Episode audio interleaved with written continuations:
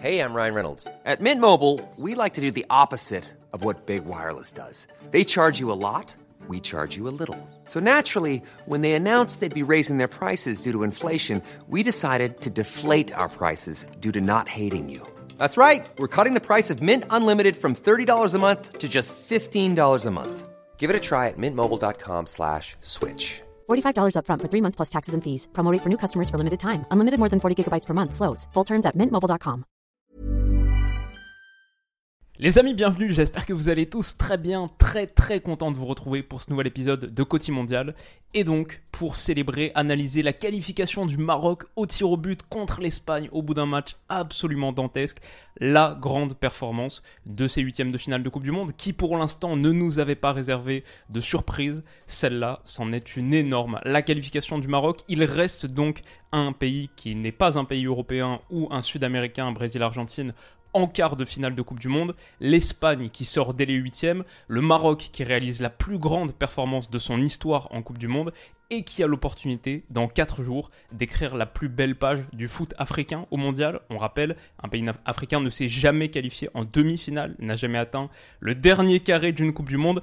Le Maroc va en avoir l'opportunité. Le Maroc est le quatrième pays africain à rallier le stade des quarts de finale de Coupe du Monde. Après le Ghana, après le Sénégal et après le Cameroun en 1990. Donc, ça a été un match absolument dingue. 0-0 le score, mais la tension, la folie de cette partie qui est conclue par une panenka du maître Ashraf Hakimi, la séance de tir au but des Marocains. Elle est extraordinaire, bien sûr Bouno dans les cages, mais la sérénité du penalty d'Hakimi, de Ziyech qui ont porté leurs responsabilités jusqu'au bout. On pourrait faire une analyse tactique des 120 minutes. Pour moi là c'est plus un react et un débrief émotionnel parce que la réalité c'est que j'étais très très investi émotionnellement dans le sort de cette partie. Comme je vous dis, je suis vraiment très content, super heureux qui est l'opportunité d'avoir cette surprise et un pays africain en quart. On en parlait depuis un moment, même avec Stan, on a fait cette émission pré-mondiale. Est-ce qu'un pays africain peut rallier les demi-finales de Coupe du Monde? Est-ce qu'on peut avoir une performance historique en Coupe du Monde? Est-ce qu'on peut un peu rebattre les cartes de la hiérarchie euh, européenne, sud-américaine? Là, c'est possible. Et quel énorme exploit en plus sortir l'Espagne que personnellement je voyais aller jusqu'en finale. Ça, c'était mon, prono de pré-tournoi. Espagne en finale de Coupe du Monde dans la foulée de son Euro 2021 très réussi. La demi-finale perdue contre l'Italie, mais franchement, ils auraient pu aller jusqu'au bout. Et ben non, c'est le Maroc qui les sort. C'est, on voit là, la déception, la désillusion totale. Le Maroc qui a réalisé une performance, je dirais, de guerriers, de protecteurs de leur surface extraordinaire. Comme prévu, je crois que j'ai les chiffres ici, je vais vous les mettre à la fin et on reviendra sur toutes ces images vous inquiétez pas, le Maroc finit avec seulement 6 tirs en 120 minutes, mais a réduit l'Espagne à beaucoup plus de situations. Sur 120 minutes, seulement 13 tentatives pour les Espagnols, malgré un volume de possession, ça comme prévu, comme on analysait en avant-match, qui est monté jusqu'à 77%, 91% de passes réussies. Mais le Maroc a été, les Marocains ont été des guerriers absolus derrière. Ils ont super bien défendu leur surface de réparation. Ils ont laissé très très peu d'espace. L'Espagne a eu quelques occasions, quelques grosses, notamment sur la toute fin, il y a eu des moments assez extraordinaires comme quoi le, tir sur le poteau, la reprise sur le poteau de Pablo Sarabia à la toute toute fin, alors qu'on jouait la 122e minute. Quelques secondes plus tôt, voilà, j'ai vu, euh, je vais pas dire ma, ma, vie passer devant mes yeux, je suis quand même pas marocain, mais j'étais voilà tellement investi émotionnellement dans le sort de la partie. Là, j'ai vraiment vu le scénario catastrophe, cauchemar pour les Marocains, parce que ce centre dévié avec l'illusion d'optique, je sais pas si vous l'avez vu comme moi, mais je le voyais totalement finir au fond. Finalement, ça passe bien à côté. Mais ouais, franchement, les Marocains, des guerriers. Euh, Naïf Aguer, Romain Saïs bien sûr, les entrants également. Là je crois que c'est Sabiri qui fait ce retour défensif, ça aussi c'est en prolongation. Enfin j'avais toute une analyse tactique sur les 90 premières minutes de ce que le Maroc faisait bien pour protéger sa surface. Il y avait bien sûr l'apport de euh, Sofiane Bouffal qui réalise, qui sort je pense 5 dribbles, qui réussit 5 dribbles sur la première mi-temps. C'est le le Maroc a réussi 5 dribbles sur la première mi-temps. Bouffal, c'était les 5. L'Espagne en avait passé 4. Donc Bouffal en avait plus que toute l'équipe espagnole combinée. Il en a au moins un sixième au retour des vestiaires. Après, il doit sortir au bout de la 60e minute de jeu.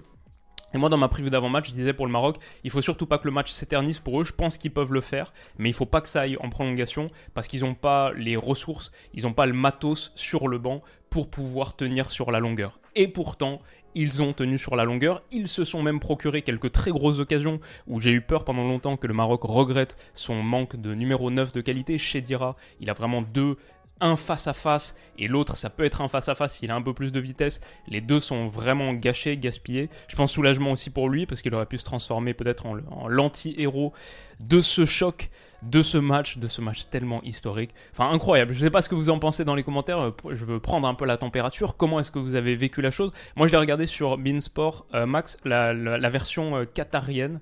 Donc euh, c'était commentateur en arabe et il y avait un seul gars il a mis l'intensité qui manquait sur les autres chaînes. J'ai écouté un petit peu en France, un peu en, anglais, et euh, les anglais étaient catastrophiques, vraiment. Du coup, moi j'aime bien essayer de faire en VO, et en plus, je trouve, ça c'est un truc que je trouve vraiment sous-côté, c'est d'avoir un seul commentateur. Voilà, j'ai pas envie de mettre tout le monde au chômage, mais je trouve que un commentateur sur un match, ça donne une intensité. Tu te répands pas dans des débats, des dialogues inutiles, tu fais pas d'à côté sur la rencontre, ça donne une tonalité beaucoup plus radio. Et même si moi je comprends pas l'arabe, en tout cas je comprends le nom des joueurs et, peut-être quelques intonations, mais pas beaucoup plus que ça, et bah tu vis le match vraiment très très intensément. Quand il y a un seul gars qui est en train de narrer, c'est 100% le jeu, ce qui est en train de se produire à l'instant T. Et ouais, ça donne vraiment ce, ton radio super sympa. Du coup, euh, j'ai vécu le match hyper, hyper intensément.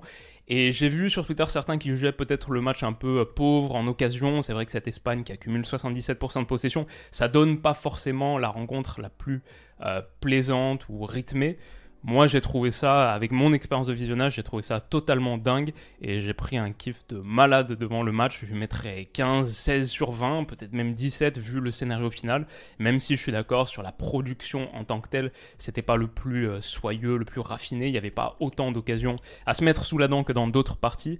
Mais on a senti par contre totalement l'intensité d'un huitième de finale de Coupe du Monde, voire encore plus avec en plus le public marocain qui était présent en nombre, il y avait vraiment une ambiance de malade dans le stade. Je sais pas si la captation sonore était particulièrement bonne. Moi, j'ai pris un plaisir de ouf ouf devant la rencontre. Et si on doit finir sur deux trois trucs, bien sûr la performance historique, héroïque de Bonou dans les cages sur la séance de penalty, lui qui se fait chaudement euh, encouragé avant le début de la séance. J'ai trouvé ces, séquences assez belles, plusieurs Marocains qui viennent le voir, euh, les grandes embrassades, les mots d'encouragement. C'était, on sent une vraie solidarité dans ce vestiaire et ce groupe, ce qui n'était pas forcément ce qu'on imaginait en pré-tournoi avec toutes les histoires autour de Vaïd qui a, été viré heureusement remplacé par Walid Regragui, le Regragui Ball et un, vestiaire ressoudé avec les réintégrations de Ziyech, Mazraoui, etc. Bon, il n'y avait pas beaucoup de matériaux sur lequel juger. À quel point est-ce que le groupe vivait véritablement mieux En plus, on sait qu'il y a de fortes personnalités, de fortes individualités dans cet effectif. C'est aussi ça qui fait sa force. C'est aussi ce caractère-là qui fait sa force quand tu vois sur la séance de tir au but, comme je le disais, le péno d'Akimi plein axe, plein centre, de Ziyech plein axe, plein centre, sans se poser de questions. quel homme, quel homme. Et celui de d'Akimi, bien sûr, la Panenka pour terminer assez fantastique. Parmi les individualités qui m'ont vraiment marqué, Sofiane Amrabat sur le volet défensif.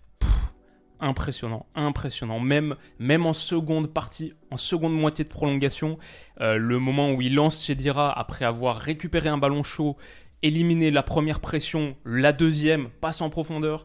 Amrabat, vraiment, il y a eu un petit peu de déchets en première mi-temps, mais quelle prestation il a sorti. Et Romain Saïs derrière, l'ensemble du secteur défensif derrière. Euh, ça a été vraiment défense de fer pour un Maroc qui n'a toujours, après 4 matchs de Coupe du Monde, en ayant joué le Canada, la Belgique, la Croatie et désormais l'Espagne, le Maroc n'a toujours encaissé qu'un seul petit but. Et c'est un but contre son camp de Naïf Agard. Donc voilà, franchement, leur, leur mondial, on peut que leur tirer un grand coup de chapeau. C'est des prestations, c'est match après match, des choses assez héroïques, avec un total de possession qui, je pense, encore diminué par ces 120 minutes contre l'Espagne, doit être maintenant quasiment en dessous des 30%. Et pourtant, euh, ce qu'ils produisent avec ce produisent avec les moments où ils ont le ballon, les attaques rapides, franchement, ils ont quelques très très grosses occasions sur ce match. Ils ont subi pendant la plupart du temps, mais ils ont quelques très très grosses occasions. Et Bounou dans les cages, la charnière centrale, ce triangle de fer, Saïs, Aguerre, Amrabat. Avoir peut-être la petite inquiétude pour le tour suivant, qui sera donc soit contre Portugal, soit contre Suisse, on verra ça dans quelques minutes, et j'analyserai aussi ce match dans la foulée. C'est avoir parce que Aguerre et Saïs ont eu des, gènes Euh, Aguerre est sorti. Est-ce que Saïs est sorti à la fin? Peut-être pas. Mais il y avait un truc un peu inquiétant pour lui. Donc euh, j'espère qu'ils seront bien remis. Heureusement, le Maroc joue dans 4 jours. Pour certains, par exemple, comme le Brésil hier. Ah bah non, bah, du coup pour eux c'est aussi 4 jours comme ils ont joué hier. Mais ils jouent, euh, ils jouent un jour avant leur quart de finale. En tout cas voilà, le Maroc l'a fait. Et c'est juste historique, c'est ça que je retiens principalement. Et c'était beau, c'était prenant.